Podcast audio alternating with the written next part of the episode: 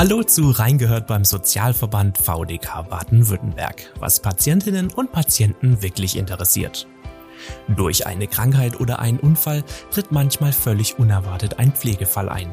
Für Angehörige bedeutet das auf einmal sehr viel Organisation.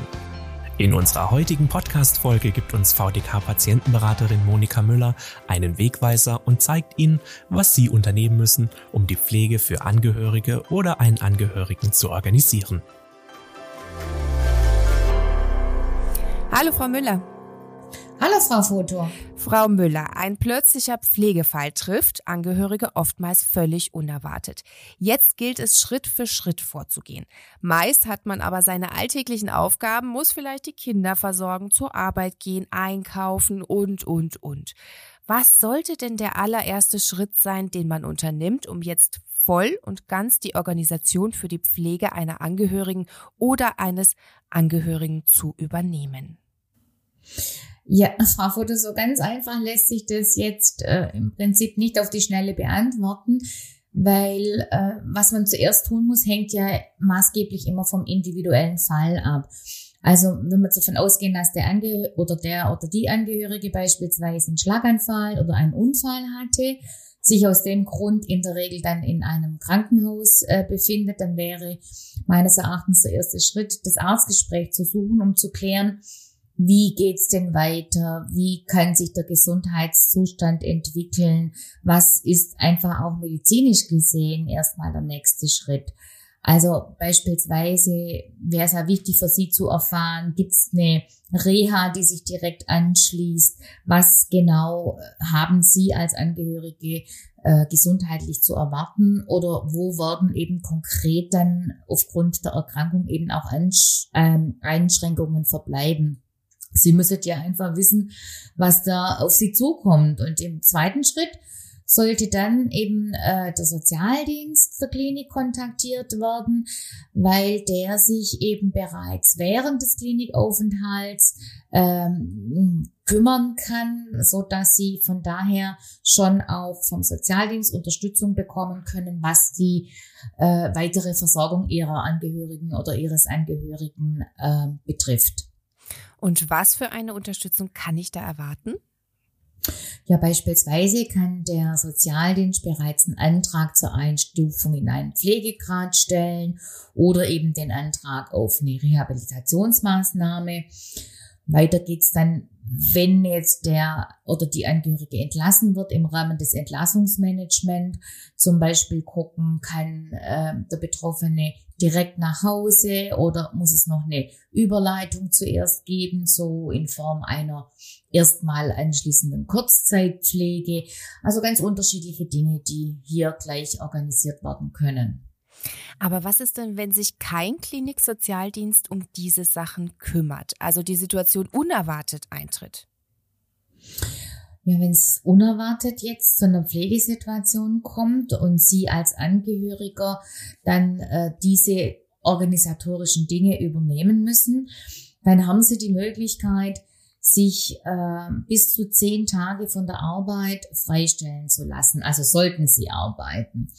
Darauf hat im Prinzip jeder Arbeitnehmer einen Anspruch, weil eben ja, wie gesagt, dieses alles, was der Sozialdienst organisiert, eventuell dann auf sie zukommt. Wichtig ist dabei, dass sie halt ihrem Arbeitgeber äh, die Dauer der Arbeitsverhinderung wirklich unverzüglich mitteilen was er machen kann, er kann von Ihnen eine ärztliche Bescheinigung über die Notwendigkeit der Arbeitsverhinderung verlangen. Und äh, die Lohnfortzahlung läuft in vielen Fällen weiter, weil eben diese Fälle bereits in Arbeits- bzw. Tarifverträgen geregelt sind. Und wie bekomme ich die Zeit vergütet, falls keine Lohnfortzahlung im Arbeitsvertrag geregelt ist? Also in diesem Fall können Sie das Pflegeunterstützungsgeld, ist, so nennt sich diese Leistung, äh, als Lohnersatzleistung bei der Pflegekasse des Pflegebedürftigen beantragen. Also nicht bei ihrer, sondern wirklich bei demjenigen, den sie für den sie die Sachen äh, zu organisieren haben.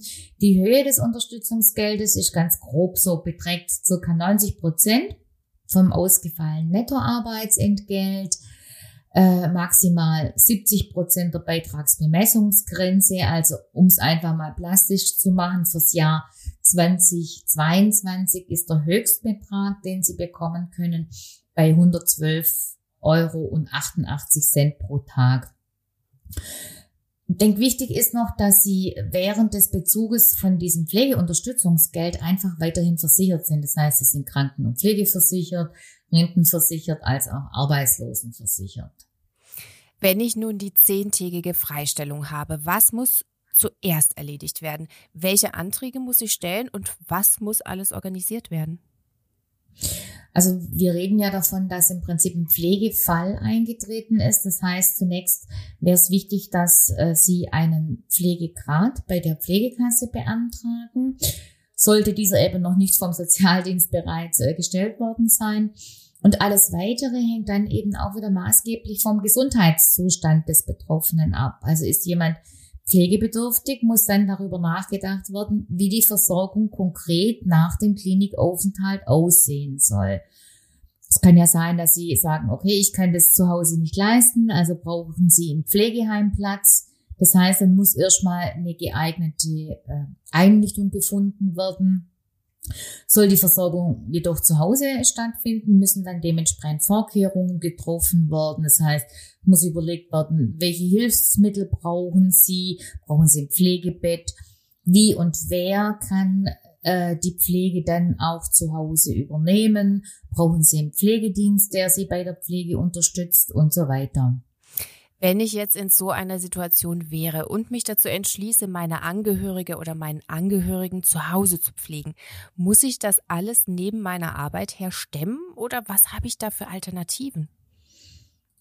Ja, also prinzipiell ist es natürlich echt eine große Herausforderung, wenn Sie sich dafür entscheiden, jemanden zu Hause zu pflegen und das darf auf keinen Fall unterschätzt werden. Also so richtig die Situation einschätzen kann man ja immer wirklich erst dann, wenn sie eingetreten ist, also sprich, wenn man dann wirklich der oder die Pflegebedürftige zu Hause ist. Ähm, das heißt, äh, was haben Sie für Möglichkeiten? Sie können sich natürlich, wenn Sie berufstätig sind, äh, teilweise oder eben auch ganz von der Arbeit freistellen lassen. Das heißt, diese sogenannte, das nennt man Pflegezeit, beträgt aber für jeden Pflegebedürftigen für einen nahen Angehörigen maximal sechs Monate. Und ganz wichtig, die kann auch nur am Stück genommen werden. Wenn das ausgeschöpft ist, besteht noch ein zusätzlicher Anspruch im Rahmen einer sogenannten Familienpflegezeit.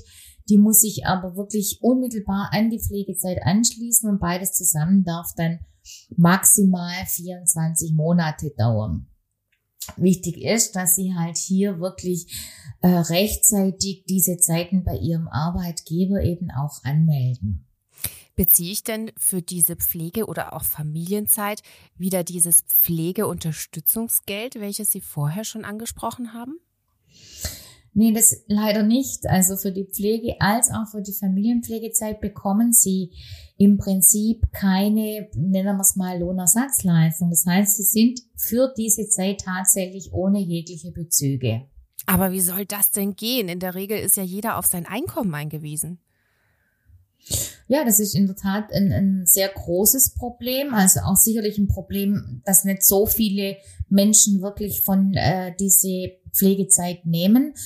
Und was man einfach sagen muss, es ist bisher leider noch überhaupt keine politische Lösung angedacht für diese Geschichte. Ja, also das ist ja was, was der Sozialverband VDK schon länger fordert dass auch für die Pflegezeit ein finanzieller Ausgleich geschaffen werden muss, damit sich eben pflegende Angehörige nicht in Geldnöte bringen oder wie auch immer. Und man kennt es ja, es gibt ja solche, sag ich mal, Strukturen zum Beispiel mm, in Form von Elterngeld, wo eben gesorgt wird, dass solche Zeiten vergütet werden.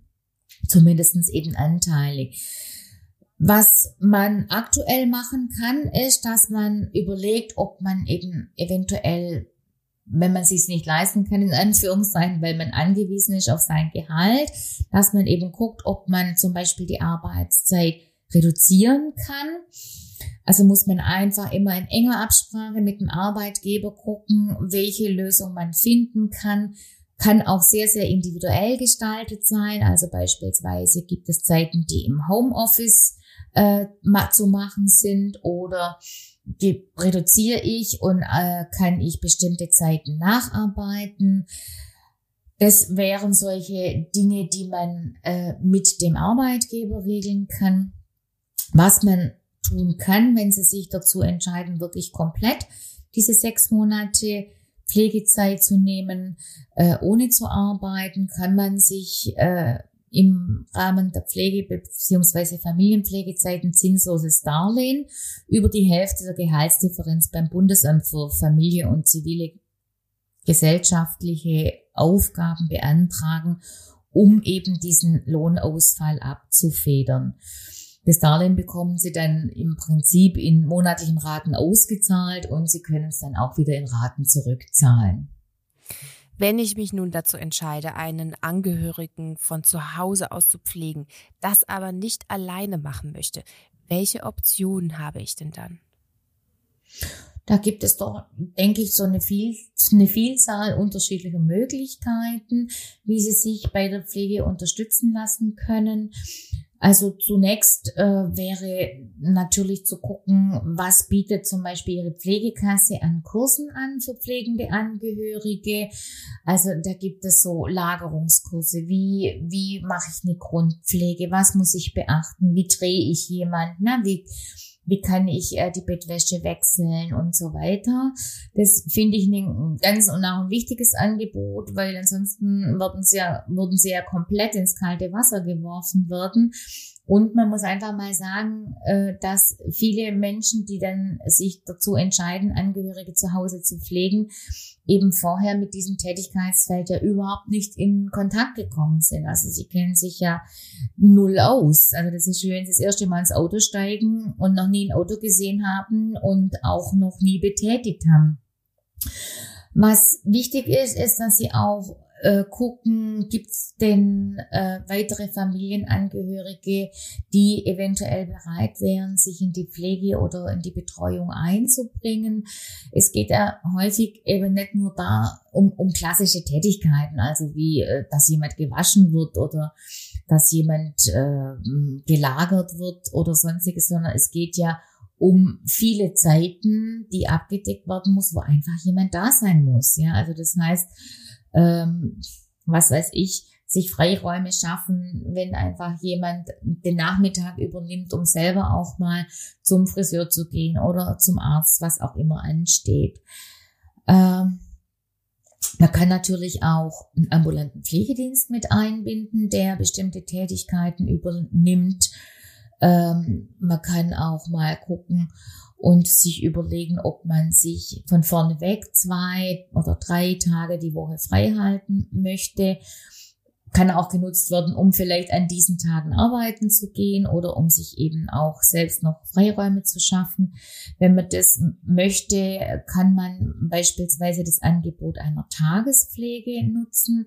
Das heißt, Tagespflege heißt ganz einfach, sie werden morgens von der Einrichtung abgeholt, also die bieten wirklich auch einen eigenen Fahrdienst ab. Sie der Angehörige verbringt, also nicht sie werden abgeholt, Entschuldigung, natürlich der, der Betroffene verbringt dann dort wirklich den Tag in Gemeinschaft und wird abends wieder nach Hause gebracht. Es besteht auch noch die Möglichkeit, also wenn Sie jetzt einfach sagen, nee, also ich möchte weiter arbeiten, möchte mich möglichst wenig überhaupt in die Pflege oder in die Betreuung einbringen, möchte aber trotzdem, dass mein Angehöriger oder meine Angehörige zu Hause bleiben kann in der gewohnten Umgebung, dann können Sie auch äh, im Prinzip gucken, dass Sie so eine, man nennt es 24-Stunden-Pflege bekommen. Das sind dann so diese Pflegekräfte, die ganz häufig aus Osteuropa, also Polen, Ungarn, was auch immer da ansteht, ähm, bei Ihnen in Ihrer Häuslichkeit oder in der Häuslichkeit des Pflegebedürftigen komplett leben ähm, wirklich über 24 Stunden. Das wäre aber dann was, was Sie im Prinzip über eine Agentur organisieren sollten. Wenn ich mich nun dazu entscheide, die Pflege zu Hause zu übernehmen, gibt es dann auch Entlastungsangebote, die man in Anspruch nehmen kann als Angehöriger? Es, ja, natürlich. Es gibt diese Entlastungsgebot. Also finde find ich eine ganz, ganz tolle Sache. Diese Tages- und Nachtpflege hatten wir schon angesprochen. Wichtig ist, Dafür gibt's auch wirklich zusätzliches Geld von der Pflegekasse. Dann gibt es im Rahmen der Entlastung auch die sogenannte Verhinderungspflege. Das ist dann wie das Wort schon sagt, Verhinderung. Wenn Sie verhindert sind als zuständige Pflegekraft, kann äh, über einen gewissen Zeitraum äh, jemand anders für die Pflege eingesetzt werden. Es gibt die Kurzzeitpflege, das ist dann ein stationäres Angebot. Also wenn Sie sagen, ich fahre zwei Wochen oder ich brauche Urlaub oder ich gehe in Reha drei Wochen, weil ich selber jetzt einfach hier eine Entlastung brauche, dann besteht die Möglichkeit im Rahmen der Kurzzeitpflege, dass Sie dort Ihren Angehörigen in äh, stationär in einem Pflegeheim äh, unterbringen können. Und was auch eine wichtige Sache ist, ist dieser die Nutzung des zusätzlichen Entlastungsbetrags. Das heißt, in jedem Pflegegrad bekommen Sie 125 Euro monatlich zusätzlich eben diesen Entlastungsbetrag. Wichtig für den ist, er soll nicht für pflegerische Leistung verwendet werden, sondern wirklich zu ja, dass mal jemand vielleicht mit ihrem Angehörigen spazieren geht oder ihn zum Arzt begleitet oder einfach nur was vorliest. Ne? Das wäre so hm. das ein grober Überblick. Da sind jetzt viele Begriffe dabei, die viele noch nie gehört haben und unter denen man sich auch nicht wirklich was vorstellen kann, wenn man keine Berührungspunkte damit hatte. Wo kann ich denn als pflegender Angehöriger denn erfahren, welche Hilfen ich tatsächlich nutzen kann und welche Rechte ich vor allem auch habe? Also zunächst könnten Sie natürlich bei uns jetzt in der VDK Patienten- und Wohnberatung anrufen und einfach mal so äh, gucken, ja, was gibt's denn so oder welche Situation ist eingetreten, was sind die nächsten Schritte, so wie wir es jetzt auch besprochen haben. Und dann finde ich eine sehr, sehr wichtige, ähm, also ein sehr, sehr wichtiges Angebot. In Baden-Württemberg gibt es wirklich in jedem Landkreis einen sogenannten Pflegestützpunkt. Das heißt, es sind Beratungsstellen, die explizit zum Thema Pflege beraten. Die haben wirklich umfangreiche Informationen und was wichtig ist, eben Informationen, die auch jetzt ganz speziell die Angebote in ihrer Stadt oder in ihrer Gemeinde oder in ihrem Landkreis betreffen. Also sprich, was gibt es lokal bei Ihnen, was es woanders vielleicht nicht gibt. Ansonsten ähm, weisen wir jetzt immer auch darauf hin, dass es auch in schriftlicher Form sehr, sehr gute Informationsbroschüren zum Thema Pflege beim Bundesministerium für Gesundheit gibt. Äh, auch spezielle Themen zum Beispiel einmal über die Leistungen der Pflegekasse, aber auch zum Beispiel zu Informationsbroschüre zu speziellen Themen wie Pflege von demenziell Erkrankten. Die kann man sich bestellen, also man bekommt die auch zugeschickt, das ist umsonst, oder man kann sie sich im Internet runterladen. Können Sie uns zusammenfassend jetzt zum Abschluss noch einmal die wichtigsten Punkte nennen, die wirklich direkt am Anfang der Organisation stehen sollten? Am Anfang steht, wenn eine Pflegebedürftigkeit antritt, auf jeden Fall der Antrag bei der Pflegekasse zur Einstufung. Punkt zwei wäre für mich in jedem Fall das Gespräch dann eben mit den behandelnden Ärzten oder auch Therapeuten äh, zu suchen, damit sie einfach wissen, was auf sie zukommt. Ne? Wie wird die Situation sein? Wenn das dann soweit klar ist und für sie auch sie das einschätzen können, eben die Beantragung der, dieser zehntägigen Freistellung zur Organisation der Pflege. Ähm, und dann geht es weiter zu, je nachdem, ja, was Sie brauchen. Ne? Wenn Sie mehr Informationen brauchen, kontaktieren Sie den Pflegestützpunkt, besprechen Sie es mit Ihrer Familie, mit dem Hausarzt, also bezüglich der Pflegehilfsmittel oder der technischen Hilfsmittel, was Sie brauchen. Sie müssen Kontakt mit dem Sanitätshaus äh, aufnehmen, sich das ein oder andere Hilfsmittel vor Ort angucken, ob es auch das ist, was Sie sich vorstellen. Äh, und das Ganze geht hin bis eventuell zur Umgestaltung der Wohnung, wenn das notwendig ist. Also wenn da Stolperfallen beseitigt werden müssen oder eventuell auch Bad umgebaut werden muss. Äh, das sind alles wichtige Geschichten, die im Vorfeld äh, geklärt sein müssen. Und dann gegebenenfalls eben auch in Kontakt mit dem Pflegedienst zu treten, wenn sie sich dort einfach die Unterstützung für die Pflege holen wollen. Ja, und an dieser Stelle würde ich gerne darauf hinweisen, dass wir viele der Themen aus dieser Sendung wirklich schon in einzelnen mhm. Podcast-Folgen bereits vertieft haben und Sie diese bei uns auf dem Kanal finden können. Genau. Frau Müller, letzte Frage. Wie helfen Sie Angehörigen konkret weiter, die sich an die VDK-Beratungsstellen wenden? Ja, also wir geben wirklich Angehörigen im Prinzip all die Informationen, über die wir beide jetzt im Rahmen dieses äh, Gesprächs äh, angesprochen haben. Äh, ein zusätzlich wirklich großer Teil unserer Arbeit ist aber auch die psychosoziale Komponente während der Beratung. Das heißt, wir hören uns wirklich die, Nöte und Ängste an äh, wir nehmen sie ernst und wir gucken dann, dass wir eben mit den Ratsuchenden Lösungsstrategien aufzeigen, gemeinsam entwickeln, was eben dann in der Situation hilfreich sein kann. Vielen Dank, Monika Müller, für diese ausführlichen Informationen rund um das Thema plötzlicher Pflegefall in der Familie. Und auch vielen Dank fürs Zuhören. Weitere Informationen zum Thema und Kontaktmöglichkeiten zur VDK-Patientenberatung gibt es in den Show Notes dieser Episode. Bis zum nächsten Mal, bleiben Sie gesund und tschüss. Tschüss auch von mir. Das war Reingehört beim Sozialverband VDK Baden-Württemberg, was Patientinnen und Patienten wirklich interessiert. Falls Sie Feedback oder Anregungen zu diesem Podcast haben, dann schreiben Sie uns einfach eine E-Mail an feedback@vdk.de. Mehr Informationen zum Sozialverband VDK Baden-Württemberg und unserem heutigen Thema gibt es in den Show Notes dieser Episode.